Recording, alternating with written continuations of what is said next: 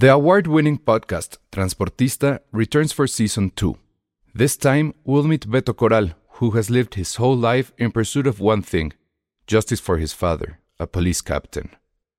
Captain Coral was mysteriously murdered shortly after leading the search block that captured and killed notorious drug lord Pablo Escobar.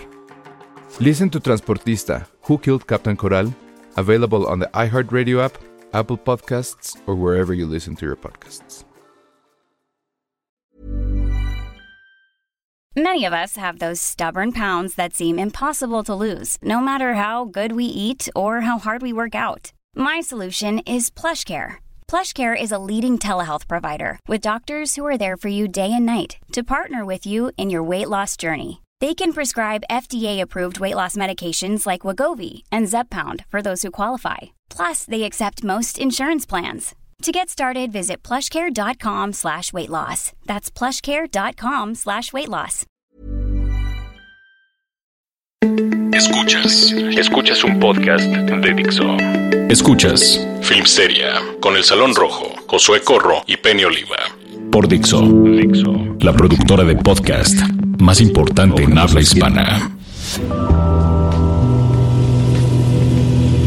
Todos, bienvenidos a Filmsteria, el único podcast de cine que vigila el estacionamiento de Perisur para ver que no se roben cosas. Aunque hay policías en sus cuatrimotos como tipo Ajusco, como tipo, no Ajusco, la marquesa pasando a ver y checando coches, pero pues aquí se roban las cosas, ¿no? Están como en la playa. ¿Cómo se llamaba esa serie de la playa que todos, del bikini rojo? De Baywatch. Están como en Baywatch, pero aún así se roban las laptops como me pasó a mí hace, ¿qué tendrá? Como tres meses. Y hoy tuve que hacer el oso de ir a la función y llevar mi laptop y que me la quitaran a la entrada. Y bueno, todo eso porque, pues sí, se roban las cosas aquí en Perisur. Saludos a la gente de Perisur. ¿Habrá alguien de Perisur que nos escucha? Pero creo que valió la pena porque lo que no nos robó esta tarde fue nuestra infancia. No nos la robó. Ay, mira, yo no soy nada fan de, porque venimos a ver The Lion King, acabamos de salir de verla, pero nos robamos a Charlie del Río, que él sí es súper fan, ¿verdad Charlie? Por lo pronto me estoy sumando a la Guardia Vehicular de aquí de Perisur para checar que efectivamente no vaya a suceder nada, un acto de solidaridad para el Salón Rojo y para todos los amigos de Filmsteria. ¿Saben qué sería lo más raro? Bueno, lo más irónico, que ahorita vinieran a decirnos que no nos podemos estar aquí grabando el podcast. Eso sí estaría muy, muy raro. Por cierto, hay mucha señora aquí en Perisur. es como su plaza, ¿no? De señoras. Justo, esa es como una secuela del podcast que hablamos mucho de las plazas comerciales. Y ahorita no está con nosotros Penny, porque como siempre está en cierre editorial. Digo, yo también a ver si no me corren, pero la verdad sí, sí me quise escapar para ver El Rey León. La verdad es la única película en mi vida que me gusta de Disney. De plano. Ya sé, sé que soy ese engendro extraño que nos platique Charlie, pero la única película que vi en cine de Disney fue La Sirenita. Y la película que más me gusta es El Rey León. No vi. Hizo que yo crecí, soy muy de esa generación que creció con ellas, pero mis papás jamás me las pusieron. Y la verdad tampoco como que yo fui muy fan de esto, pero El Rey León yo creo que sí la vi como unas 40 veces con mis primos.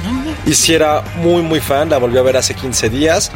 Y la verdad, esta nueva adaptación de John Favreau que neta este güey ¿Qué pedo? O sea, neta lo quiero decir así. ¿Qué onda con su talento para hacer CGI? Está llevando esto a otro nivel y la verdad, no solo la película cumplió con mis expectativas, me la pasé muy bien. ¿Han visto ese bonito gif de Bart aburrido y Nelson viendo así con los brazos, con las manos cruzadas? ¿A, ¿a quién veía? A Andy Will, no, Andy Williams, sí, era Andy Williams. Bueno, igualito Josué y yo, nada más que Josué era Nelson y yo Bart. Yo así súper aburrido y él, cada que salía el leoncito bebé, ¡ah, el leoncito bebé! Es que hay una escena en la que eh, cuando Simba es bebé, cuando canta Quiero ya ser un rey, hay una escena en la que sale como con 25 animales bebés.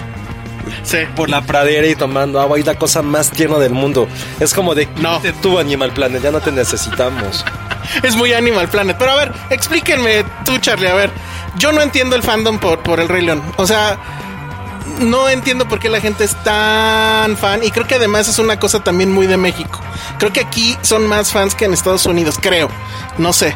Pero hay toda una generación que se pone loca con el Rey León. ¿Por qué? Es una excelente pregunta. A mí también me gustaría saberlo. A mí, primero que nada, déjame te digo que sí me gusta muchísimo. Ajá. Me gusta muchísimo. Y al revés que Josué, yo estoy en el otro lado del espectro. Podríamos estar exactamente en los extremos opuestos, como de un tanque de gasolina lleno y un tanque de gasolina vacío. Que por cierto es un problema que tengo.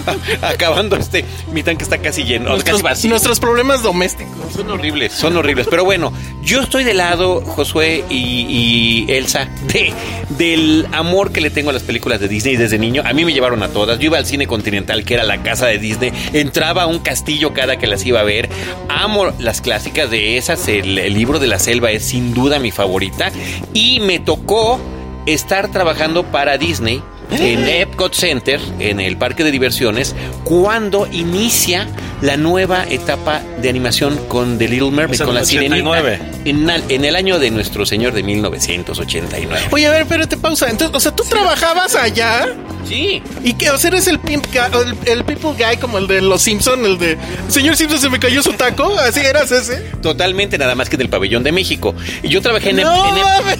¿No, no sabías eso? No. Sabía, todo el mundo está en shock. No, a ver, lo único que yo sí sabía es que el hombre es tan fan de Disney que se casó en Disneyland. Me casé en Disneyland, en Walt Disney World. Me casé justamente en Epcot Center, que es el, el parque donde está la, la- el World Showcase con 11 países representados en pabellones, arquitectura, ventas, artesanía y, y los que trabajan allí son jóvenes, muy jovencitos, de cada país que están representando para darle esta eh, verosimilidad, verosimilitud a la- al parque de diversiones y darle una gran experiencia a los paseantes. Eras el beaner que... Miren, ya vienen, a, ya vienen a decirnos que nos bajemos, creo. Ah, no, no sé. Pero bueno, a ver, pero ¿y ¿qué hacías ahí? O sea, llegaba la- o sea, limpiabas, llegaba la gente y te preguntaba.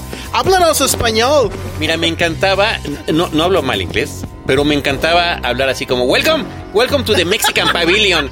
This Como- is- como this is-" Coco. Claro, me encanta, me encanta. la inspiración de Coco, a lo mejor no lo sabes. Es muy probable, es muy probable. Y ya viste de qué manera tan padre han integrado Coco y con una especie de marioneta para el pabellón de México. Está padrísimo. Pero bueno, Llevamos, ¿qué hacíamos? llevamos fácil seis episodios que siempre mencionamos Coco Josué. O sea, no mames ya. La odia tanto que, Ajá, que- que la menciona de más. Exacto, la promociona, la promociona. Bueno, rápido. Había tres opciones para trabajar allí. Uno era merchandise en ventas, en las tiendas. A eso me hubiera gustado tal vez. Otro es en el restaurante, que es el restaurante San Angelín, que tiene un restaurante para sentarse, eh, eh, digamos, eh, sit down restaurant, sentarse bien y todo, y tiene una comida rápida que se llama La Cantina, que está fuera de la forma, eh, de la estructura piramidal donde está el pabellón de México.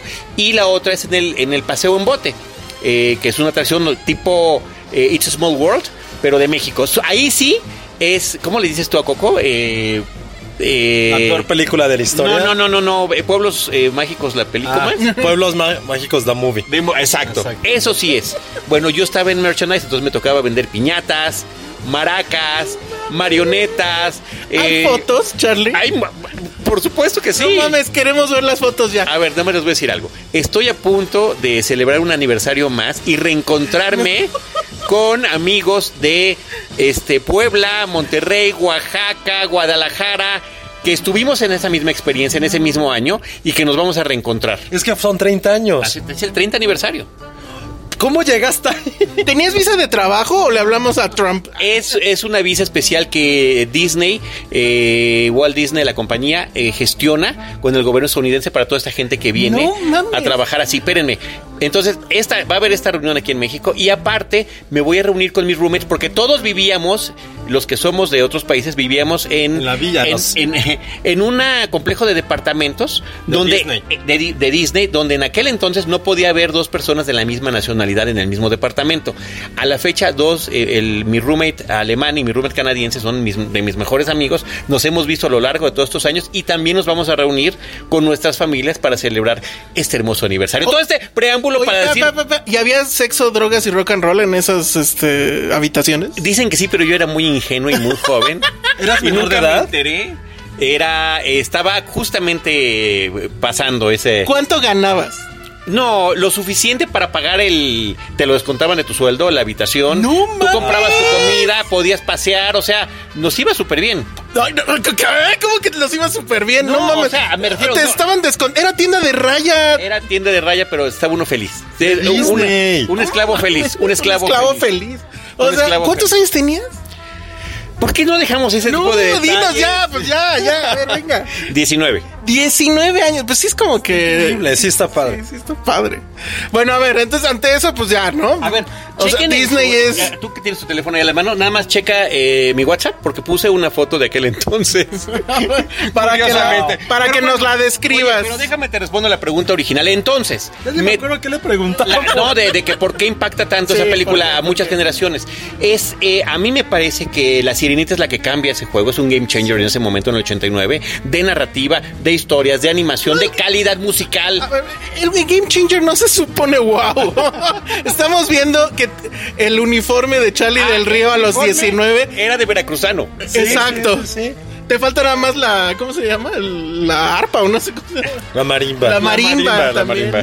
La wow. marimba. Bueno, a ver. Ahora me siento inútil, ya no quiero Sí, hacer el podcast exacto. ya. Yo a los 19, ¿qué estaba haciendo? Pero bueno, a ver. eh, ¿No el Game Changer fue este justo Aladdin? Porque era como que la animación más loca y no. No, en todo caso, se superan con Beauty and the Beast. Ok. Y eh, después viene Aladdin y en, en el es 94, ¿no? Cuando viene el Rey León, que cumplía muchas cosas interesantes. Era la primera vez que no había ninguna figura humana, ni siquiera en, en- en ningún punto de la historia, ni fuera, porque en Bambi, por ejemplo, pues nada más está, se supone que el cazador es el que mata a la mamá de Bambi, ¿no? Y en el Rey León era una historia completamente eh, entre animales y que se supone que era la primera original que no estaba basada en otro material, aunque están todos estos Hamlet. ecos de Hamlet. Ok. A ver, bueno, entonces y con todo ese background. Perdón, perdón. Y creo que el tema, el, el tema de la música, eh, una vez más, cobró una relevancia muy importante con eh, Alan Menken. eh, y el, el- me acuerdo, no me acuerdo ahorita cómo se llama, el letrista que Tim Rice, eh, que eh, pues después pasa, es, es un, es un equipo que se disuelve por la muerte de uno de ellos por SIDA, y Elton John entra a trabajar en, estas, en esta película en particular para dar la- las, hacer las canciones y le salen espectaculares. Ok, bueno, a ver. Este, pero de nuevo, por- o sea, la- el asunto es ¿por qué es tan popular esto? No, pues, ah. o sea, por el por haber sido el game changer, las rolas, No, a ver. el tema. Ah, O sea, yo conozco gente que incluso le da mala onda a esta película por el asunto de la muerte. Es la primera muerte en pantalla de un personaje de Disney. Es la Pero la mamá de. Bambi no la ves morir. No, no, eh, queda sugerido. sombras, ¿no? Queda sugerido. Con una sombra, Ah. según yo. No, o sea, y que no sea el villano, más bien. O sea, era el protagonista. Es como, como Ned Stark de Game of Thrones, güey. O como, o como psicosis, que crees que la chava es la protagonista y de repente a media película se la ejecutan. Es que, o sea, yo me creo mucho que cuando salió lo de Game of Thrones sí fue como una, un símil. Bueno, porque sí. realmente el protagonista es Mufasa hasta ese momento. Y tampoco es que sean los primeros cinco minutos. Y ver que lo matan es como, what the f- ¿qué está pasando? Por ejemplo, ahorita que justo esa, esa parte como de nostalgia, o sea, yo también recuerdo cuando salió la película, sí fue como un verano mágico. O sea, vamos a poner como un contexto lo que estaba ocurriendo simplemente con la juventud y niñez mexicana hasta con un rollo político, güey. Fue año de elecciones, año de mundial. O sea, era el momento en que México era la parte mágica en la que todos creíamos, y hablo desde una perspectiva infantil que era la mía, que estábamos en otro lugar, estábamos en otro mundo. Así fue un momento revolucionario ese verano. Y de repente ver esta película en la cual no solamente se muere el protagonista, la música, que realmente los animales te pudieras identificar con ellos, con esas dos sidekicks que era este Eso sí está. Pumba y Timón que eran increíbles y realmente la película ahorita que lo que la volví a ver ya como con otra perspectiva, sí es una gran historia sobre la- lazos paternos. O sea, creo que es una película que ahorita no, no es que quiera hablarle a mi papá, pero sí me hizo, Llámale, llámale, sí me llámale, hizo por favor. pensar en lo que a lo mejor papá es la persona más fría del mundo también, pero a lo mejor lo que también. representa para ti tener un hijo o viceversa.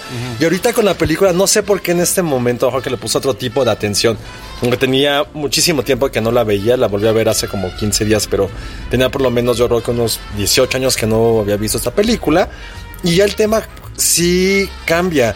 Y ves la perspectiva de sí, esa necesidad de ser querido, de ser aceptado y estar al nivel de su padre. Y el papá querer cuidarlo y querer eh, protegerlo y orientarlo y convertirlo en un gran, entre comillas, hombre, es una gran historia. Se conjunta una animación que en su momento también fue muy revolucionaria. Las canciones, esta parte de integridad, más allá de integridad, también como de resaltar valores afroamericanos y africanos, una cultura y en Disney que nunca había ocurrido, también es otra forma de elevar esta película, llevarlo a un nivel que 25 años después sigue siendo inolvidable. Y creo que la película, por lo menos esas pequeñas referencias y las formas narrativas, esas piedras angulares narra- narrativas que tiene el Rey León se consiguieron perfectamente en esta película. Más allá de la animación, más allá de la revolución tecnológica que vimos, la paternidad, el pride que también te da pertenecer a una familia y la justicia se prevalecen. Perfecto, a ver.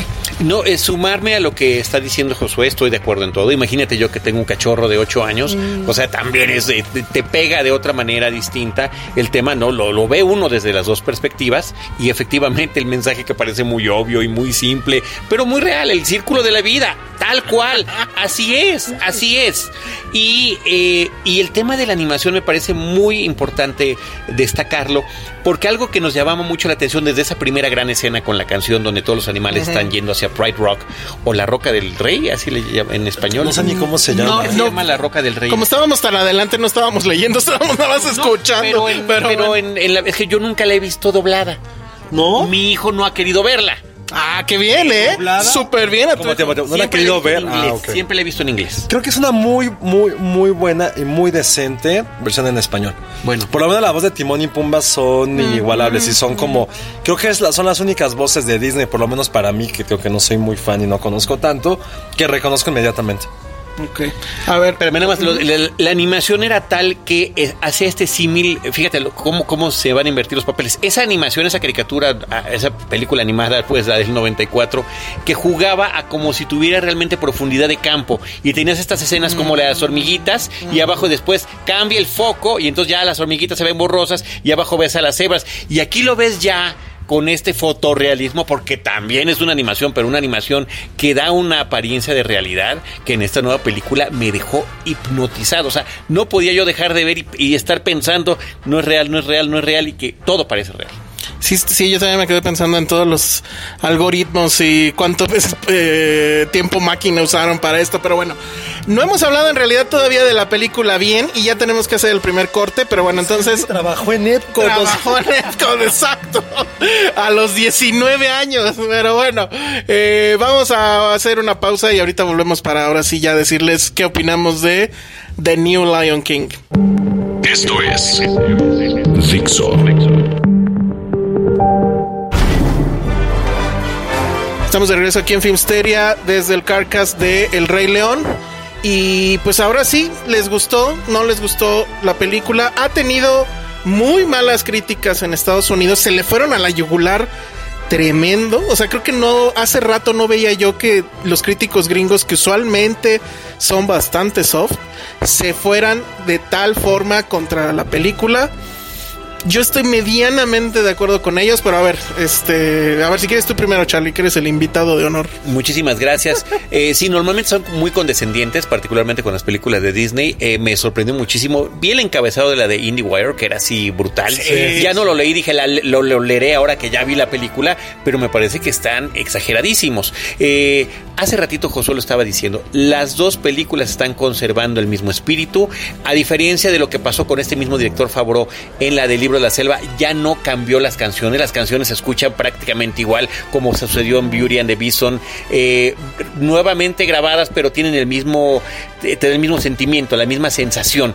Eso está padre, porque así las del libro de la selva me dejaron muy, eh, digamos, eh, de- decepcionado de que ni siquiera sonaran. Por ejemplo, Burn Necessities o Busca lo más vital, que ahí sí la super prefiero en español, en el español latino, Claro, que tenemos que es formidable.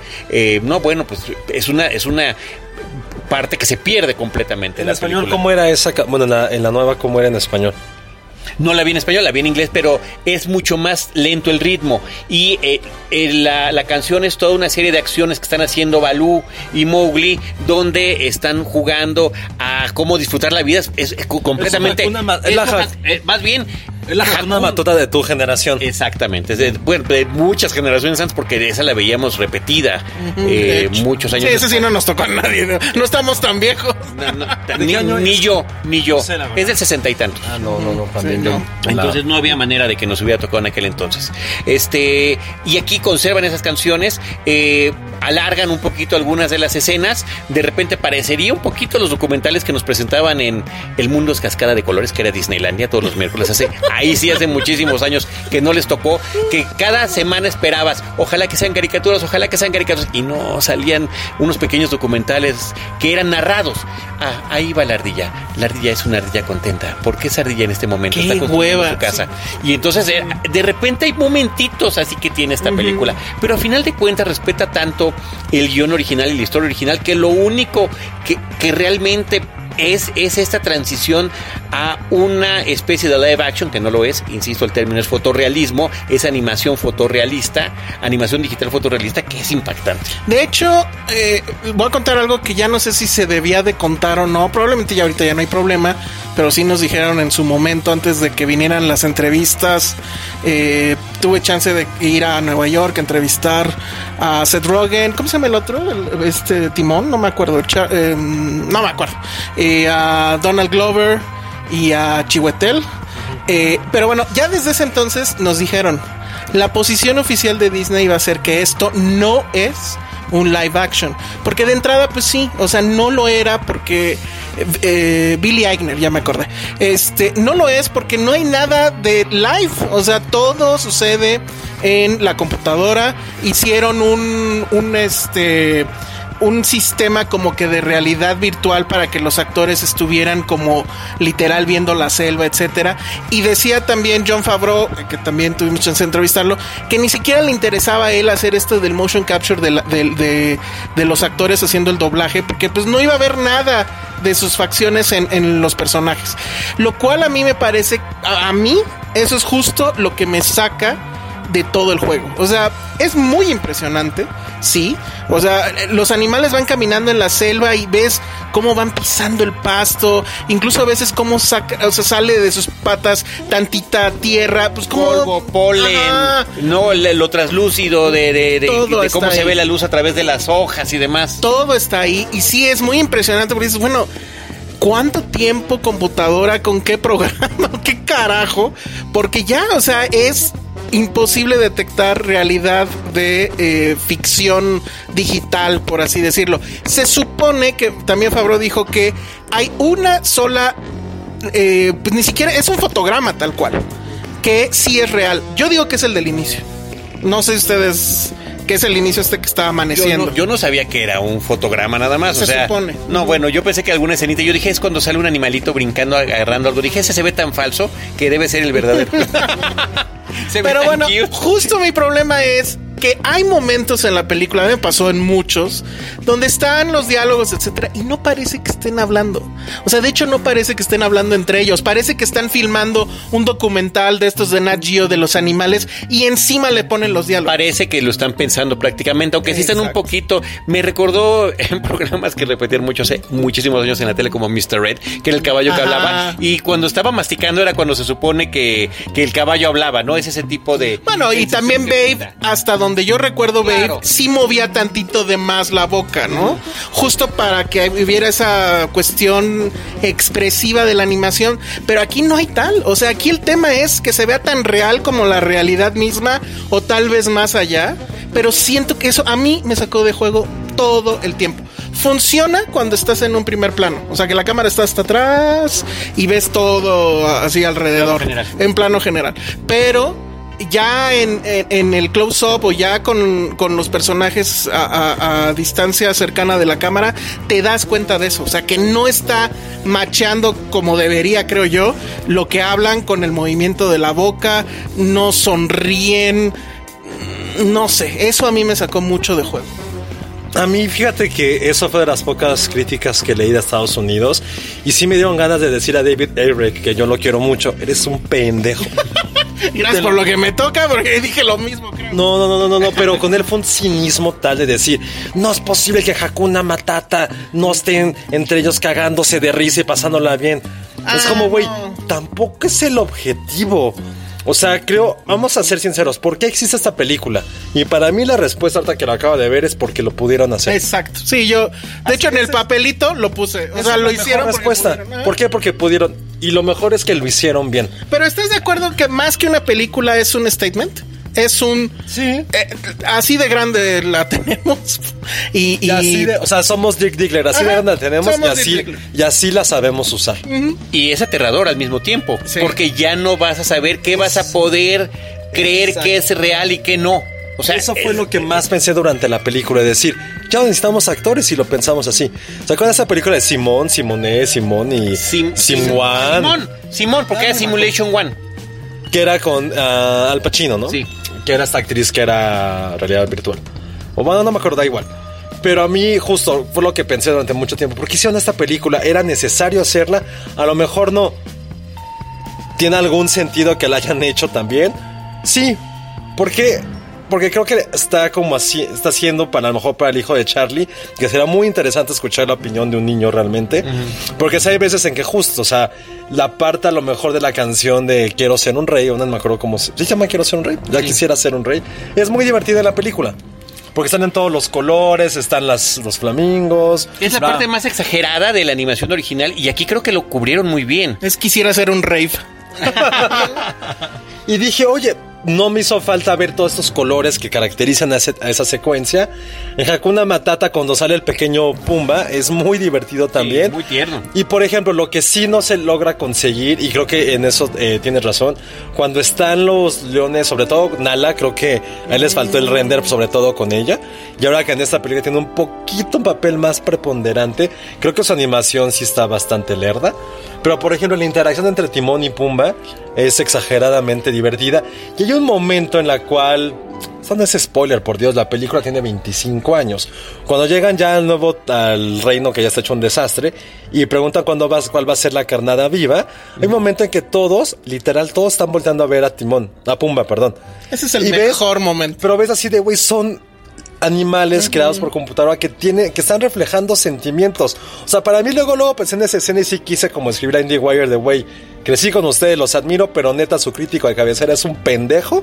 Si no se dio cuenta cómo durante 10 segundos estos animales que expresaron todo. Sí. Ahora, yo sí, la verdad es que en la gran mayoría de las escenas yo sí me estaba medio jeteando. Lo sentía todo medio, incluso más solemne de lo que debía de ser, justo porque era demasiado real.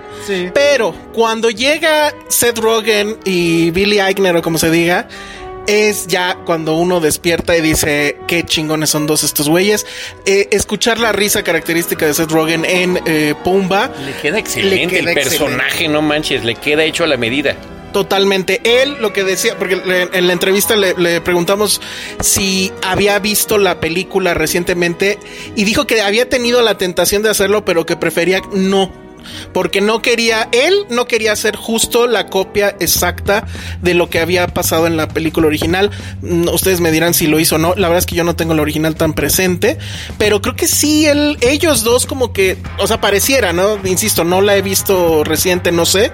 Pero pareciera que ellos sí son los que se salen un poquito del guion, ¿no? Se ve que están improvisando. Ajá, exacto. Están pasando bien. Sí. Y lo interesante ahí es más. Eso es algo que a lo mejor porque no la habías visto cuando viste la entrevista.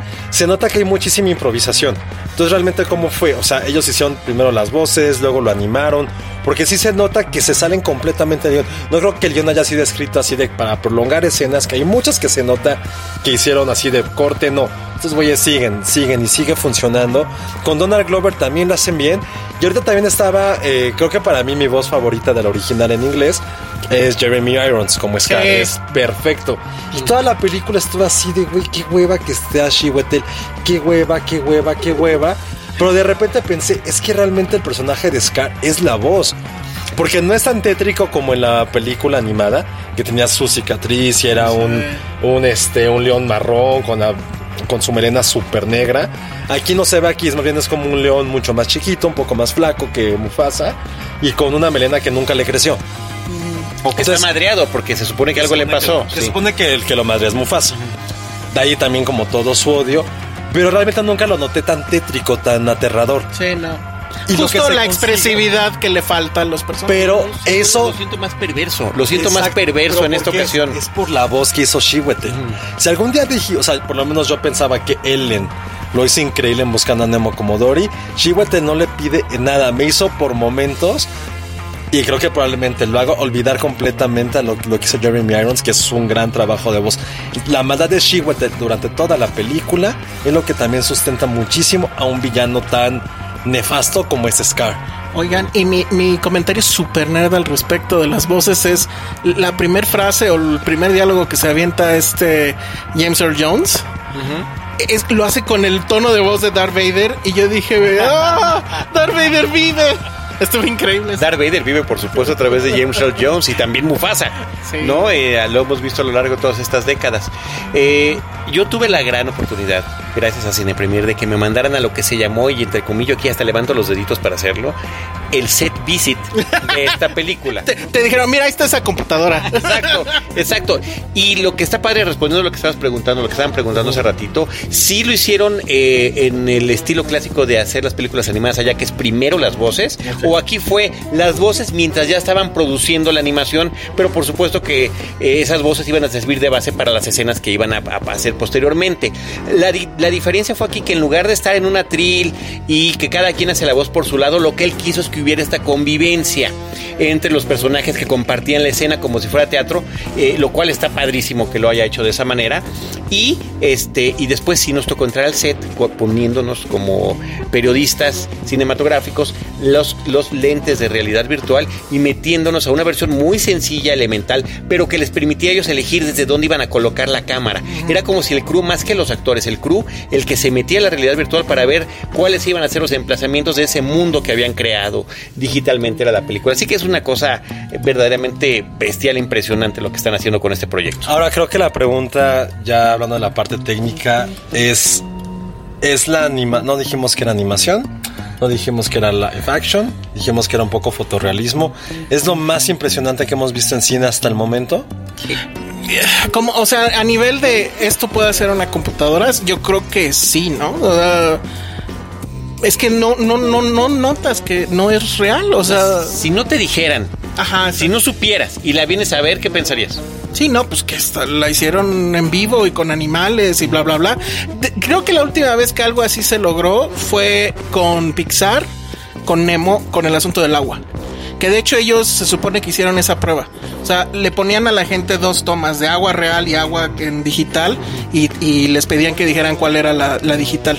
En el momento en que ya no sabían, decían, bueno, ya, ya lo logramos. En Nemo. Y- en Nemo. Y yo, pues sí, recuerdo esas tomas de agua y pues sí, eran una cosa muy loca.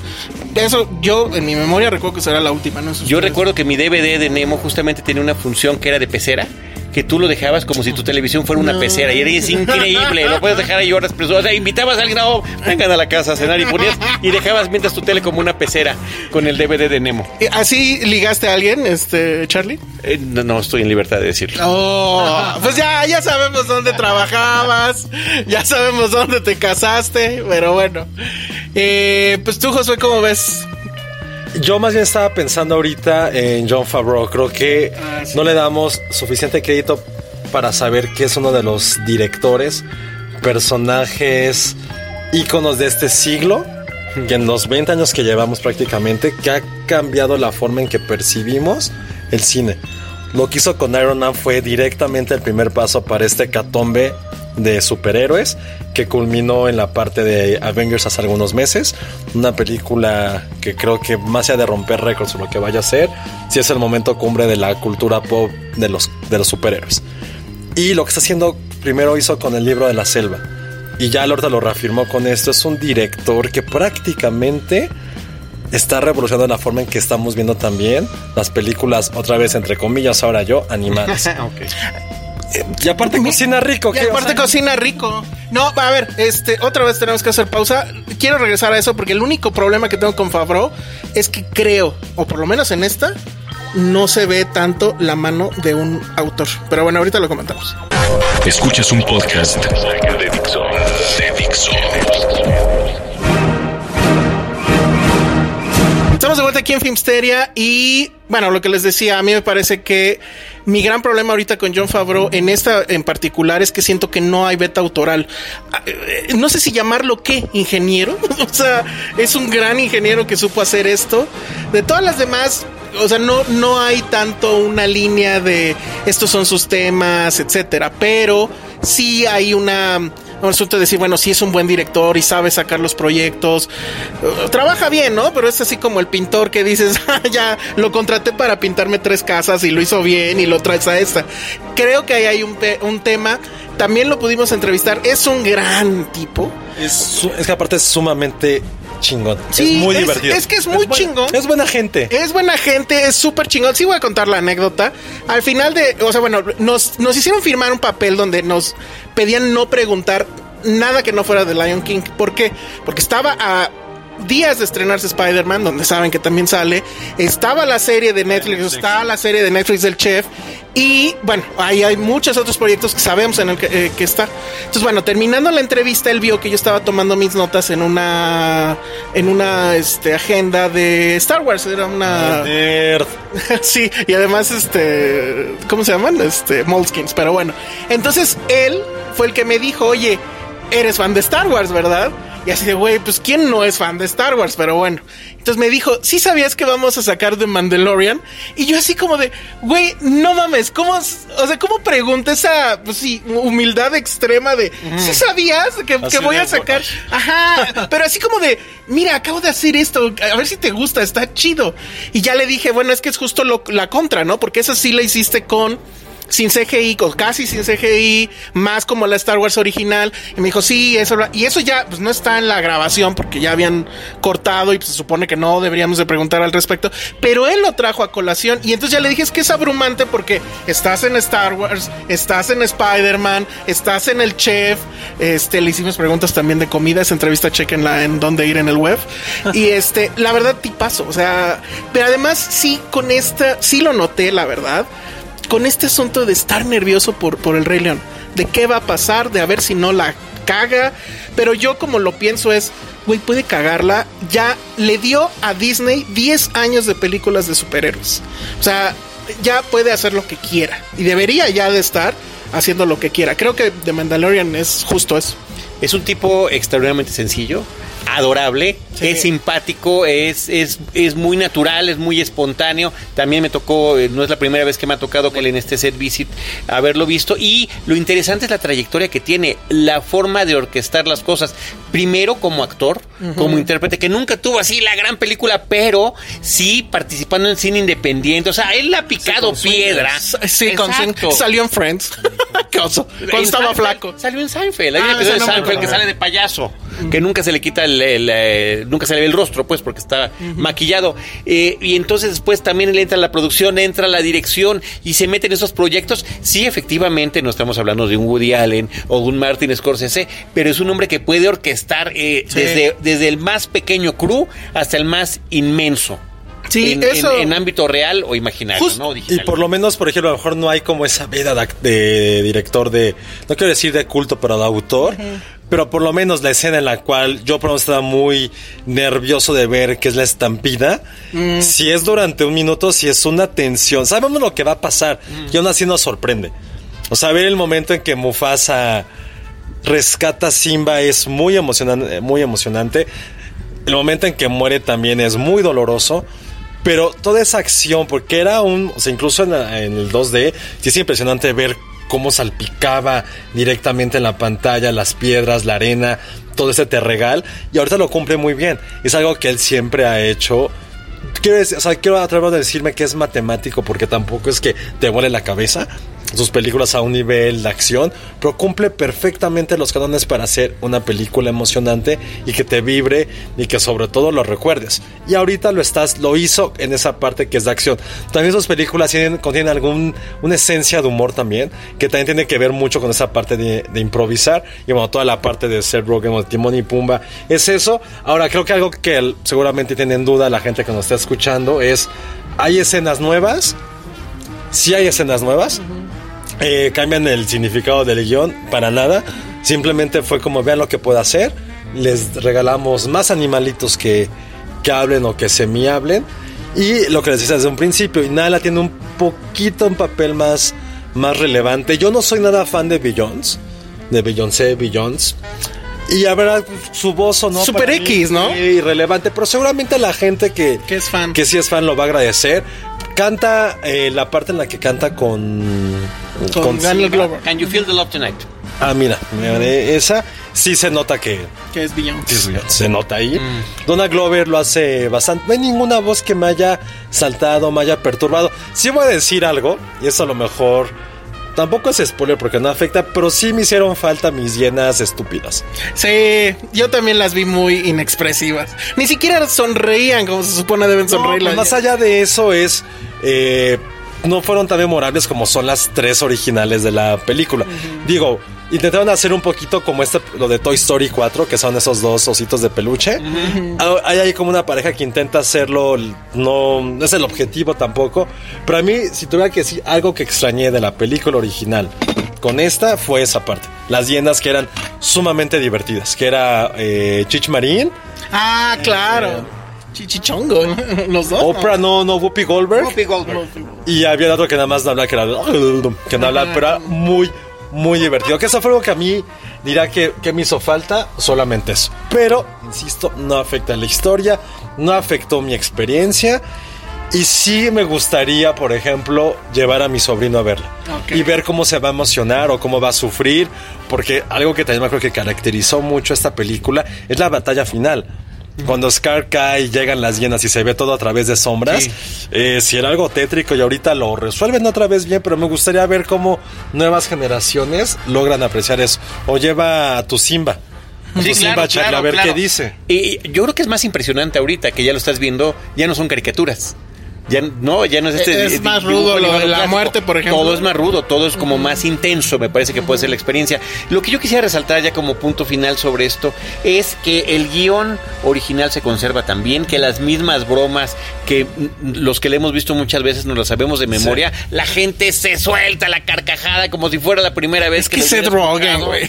Sí, o sea, pero, pero vámonos, independientemente de la, de la interpretación, es un guion que se sostiene por sí mismo perfectamente bien. Y ahí sí que hay que darle un reconocimiento a los guionistas originales, Irene Mackey y Jonathan Robb. De hecho, la película al final agradece a todos los involucrados en la original, que eso me parece que es un gesto bastante amable. Y bueno, pues ya nada más para cerrar el asunto de, de John Favreau, pues decir que lo que sí tiene, o sea, probablemente no sea un autor, pero lo que sí tiene es, un- es que es un director que se atreve a hacer cosas que nadie más se ha atrevido. Y ya lleva tres. O sea, hizo Iron Man en una época donde todavía los cines, las películas de superhéroes no eran lo que ahora son y, y que eran un sure shot. Él decía en esa época que estaba padre porque nadie esperaba nada. Entonces, pues no estaba ni nervioso ni nada, ¿no? Después hace el primer live action moderno, digamos, que es este Jungle Book. A mí sí me gusta muchísimo ese. yo salí muy feliz de ese. Y ahora eh, lo meten a este asunto que es, vamos a hacer ahora este, ya no es live action, es animación hiperrealista. Y a ver qué pasa. Yo creo que le va a ir bien en la taquilla. Y en la crítica, pues ya en Estados Unidos al menos sí le fue muy mal, pero pues vamos a ver. Debo decir que fue más atrevido en Jungle Book, en el libro de la selva, que en esta, sí. porque se atreve a hacer cosas diferentes. Decía yo lo de las canciones que pueden no complacer a quienes nos conocemos bien la historia original, pero por ejemplo, hacer el Rey Lu como un orangután gigante, es, es una locura, es un poco. Y ahí hay más expresión de los, Sí. de los personajes. Por- porque ahí sí son, eh, eh, es algo, o sea, cambió las técnicas, ¿no? Ahí sí es el, el motion capture para los actores. Yo, y ahí justo, pero creo que en el libro de la selva los personajes son mucho más, o sea, los, son mucho más bonachones, mucho más expresivos. Aquí en esta, si no son Timón y Pumba, los demás también hay que recordarlo, excepto también Simba de bebé, bueno, de chiquito, pero los demás son mucho más serios, o sea, tampoco son las Scar, tanto las leonas son muy inexpresivas en el 2D. Pero, pero ¿qué tal Rafiki en esta? Eh, Rafiki es espectacular. Además, Rafiki aquí vemos que es el Bob Ross de la selva. Oiga, esa escena, ¿qué tal? Una escena que involucra a Rafiki de, y una pelucita, bueno, ahí una... Ah, sí. Ah, eh, sí, es, es como la plumita de, De Forrest Gump. Pero llevada a unos niveles impresionantes porque cuando pasa algo que ah, ya se acabó allí. No, Exacto. continúa. Me quedé así de, ¿y ahora qué? ¿Y cuál fue el punto? Entonces llega, el llega un gran escarabajo que creo que todos conocemos que es lo que siempre está cargando en una bolita. Y ahí sigue eh, el otro ciclo de la vida. Claro. Ahora, ¿qué será lo siguiente para Disney? ¿Empezar a hacer Pixar en...? Ay, no, ya, por favor. No, no, no. No, pues no le van a frenar, pues ahí Estuve viene. pensando y dije, ¿cómo sería un Toy Story Ya existe en YouTube. así? Ya existe en ¿Ah, sí? YouTube. Hay banda que ya ah, compró los juguetes, son igualitos, y se aventó Toy Story ¿Con 1 stop motion? toda con stop motion, con. ¿sí? Hay que postearlo. Eh, Sí, existe. Creo que ya lo habíamos posteado cuando, antes de, de la última de Toy Story. Pero bueno, pues ahí está El Rey León. Eh, pues sí, chequen. Vamos a hacer comercial de varias cosas. Chequen las entrevistas y el texto que escribimos Charlie del Río y su servidor en, en la cine premier de este mes. Eh, y en dónde ir la entrevista con John Favreau, que estuvo bien padre porque además también nos contó de comida y de los lugares, sus lugares favoritos, recomendados además por Guillermo del Toro. Guillermo del Toro le, le hizo la lista de tienes que ir aquí, acá, etcétera. Entonces estuvo bastante, bastante bien. Oigan, un último comentario. ¿No sintieron, o no, no sé, vas a como una pregunta muy políticamente incorrecta, pero que todos los, o sea, ¿por qué todos los actores tienen que ser afroamericanos en, en el doblaje, en la voz, perdón? Excepto Timón y Pumba, porque, o sea, y excepto también Sasu. John Oliver. Sasu, Creo que no hablamos de John Oliver, pero ¿por qué los leones, las hienas? Pues, pues, pues, bueno, de- deberían de ser africanos más que afroamericanos, pero finalmente es el origen, ¿no? O sea, si la historia transcurre en África, pues se supone que lo correcto políticamente debería ser que eh, es- eh, actores de esta raza fueran quienes los interpretasen, ¿no? No, y no. finalmente, no, me parece que es el único que sí de repente a Beyoncé sí le salía acá el El barrio, el barrio. ¿Verdad que sí? No, no, no, Sí, no, no, el no, no. barrio se le sale. Talking about, Simba? Pero what? Na- nada más faltó que dicen, So what, Simba, what? Pero no fue único que lo, des- que lo notó entonces. No. Ok. Pero además, esa, esa pregunta se la hicimos a Danny Glover, eh, a Donald Glover más bien, y este, y él dijo lo mismo, dijo que ya estaba harto de esa onda de usar la palabra este como que inclusión y de todas esas palabras woke. Y que a él la verdad le daba igual. O sea, obviamente no iba a decir no a la invitación de hacerlo. Pero que, por ejemplo, él se acordaba de niño. Porque él también eh, recordó cuando la primera vez que, lo, que la vio. Y él dice que él estaba, según esto, dijo, "Ah, vete a saber si era marketing, pero que a él le prendió la película desde que vio el tráiler. Que le llamaba mucho la atención que era un tráiler que no tenía diálogos. Y sí es cierto, el tráiler de la original era pues el inicio, la rola, etcétera, y no había diálogos de nada. está padre eso. Eso estaba padre. Entonces quedé, eh, desde ese momento él quedó como que fascinado con la película. Y que cuando era niño, ¿qué te importaba si el personaje era afroamericano, ruso, whatever? No, no, no los piensas, no lo sabes, no, lo concibes, no y- nada. Y no, te parece que sea raro ni extraño, ni estén violando nada. eh, que así era y punto. Y que aquí, pues la verdad, la gente debería de verlo así. O sea, que el cast lo quisieron armar de esa forma, pero que a él le valía madres. O sea... Y, y se, se asusta increíble como John Oliver. Sí, Yo creo lo que se dio decir. vuelo porque él se pitorrea. De todo lo que decía se nota que él se está pitorreando de ese tipo de, de- de personaje. Entonces está increíble. Además odia a los pájaros, en realidad. Lo ha dicho un montón de veces en, sus, en, su, en su programa. Entonces está increíble que lo saquen de pájaros. Está, chist- está- es una gran puntada. No se pierdan a John Oliver. Al menos en YouTube pueden ver las mejores partes cada semana de, de su programa. Y esa si hubiera sido una voz original que me hubiera encantado ver, de Rowan Atkinson. Pero John Oliver lo hizo también extraordinario. Entonces creo que al final la película, más allá de cumplir si destruye nuestra infancia o no, en primer lugar creo que no lo hace. Creo que es algo que sí, creo que eso también fue como un concepto, algo que nunca antes habíamos visto. Es algo impresionante. Ya no necesitan volver a ver Discovery Channel, no tienen que volver a ver Animal Planet, no tienen que ver absolutamente ningún documental de animales porque lo que consiguen aquí es lo más parecido a la realidad. Y la verdad, sí la quiero volver a ver. Espero que sea un fenómeno como fue hace 25 años. No lo sé. No estoy seguro todavía que eso ocurra, pero la verdad es una película que vive a la altura de una película que cambió una generación en la cual yo me puedo incluir. Vamos a ver si esta lo cambia. Yo no sé. O sea, va a ser muy interesante que el, el- lo que diga tu hijo, Pues Charlie. sí, vamos a checar. Yo, les, yo los mantengo al tanto. Sí, ¿eh? deberías de grabarlo y lo subimos en, en una cápsula Que porque venga sí, Filmsteria, que él. venga Filmsteria y nos diga. Porque sí, creo que ahí es donde va a estar el asunto. Porque, híjole, había mucho report fan ahorita as usual. Entonces, entre los sollozos de, de Josué y los, ah, de que cuando salían los cachorritos. o Es que los cachorros, es que la primera vez cuando sale Simba es espectacular. Y el, y el tonto que me tocó al lado, que quién sabe quién era, pero que estaba cantando y alzaba los brazos y, y así de no manchen, ya calmen su fandom. Pero bueno, pues ahí sale, está. sale un elefante bebé, un hipopótamo bebé, los chitas Un rinoceronte bebé. Rinoceronte bebé sin su cuernito, Sí, su cuernito. chitas bebés que son los mejores tipos de bebés. Bueno, y si son cat lovers, están ya hechos, ¿no? hipopótamos bebés, bueno, ya. eh, flamingos bebés. Sociales, Charlie. Arroba Cinemanet y arroba Charlie del Río. Gracias. eh, arroba José-Corro y probablemente este fin de semana va a ocurrir un fenómeno que va a cambiar sus www puntos cualquier cosa del mundo.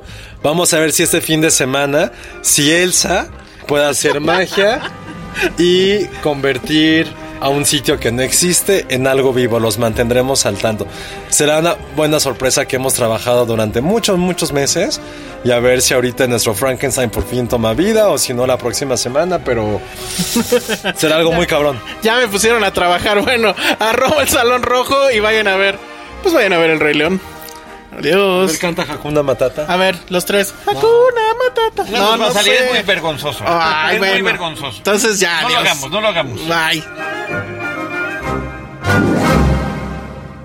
Dixo presentó Filmsteria con El Salón Rojo, Josué Corro y Penny Oliva. La producción de este podcast corrió a cargo de Federico del Moral. Coordinación. Verónica Hernández. Producción general. Dani Sadia. What was your favorite uh, Disney movie when you were kids? Lion King. It was Lion King was for sure one of the ones that I, yeah, like went back to the most. Um, I think that run of like the Little Mermaid, Aladdin, and the Lion King, like hit me at the exact age that Beauty like and the Beast. Beauty and the Beast. Yeah, like uh, those ones were like hugely meaningful to me, and like, um, uh, yeah, and like became like a part of my psyche in a lot of ways. You know. Everything I touch turns to gold. Exactly. I think Disney. I've heard Disney wouldn't make this movie without our involvement. I think it's a bit of a risk without us. Exactly. We were part of the green light conversation. I, I've been told explicitly, which we like we want to redo the Lion King. First question: Who's who's Timon and Pumbaa? We got to get big names for that, or the whole thing collapses. Will Billy Eichner even agree? Willie, well, yeah, Will Seth uh, at Billy, like they have such a valuable property. Well, they led their names to this. it was a real. Maybe if Billy does it, Beyonce will come on. Exactly. Yeah, it was. Yeah, we do. We, we elevate the brand. It's it's, it's a classic. It's a classic brand brand elevation play.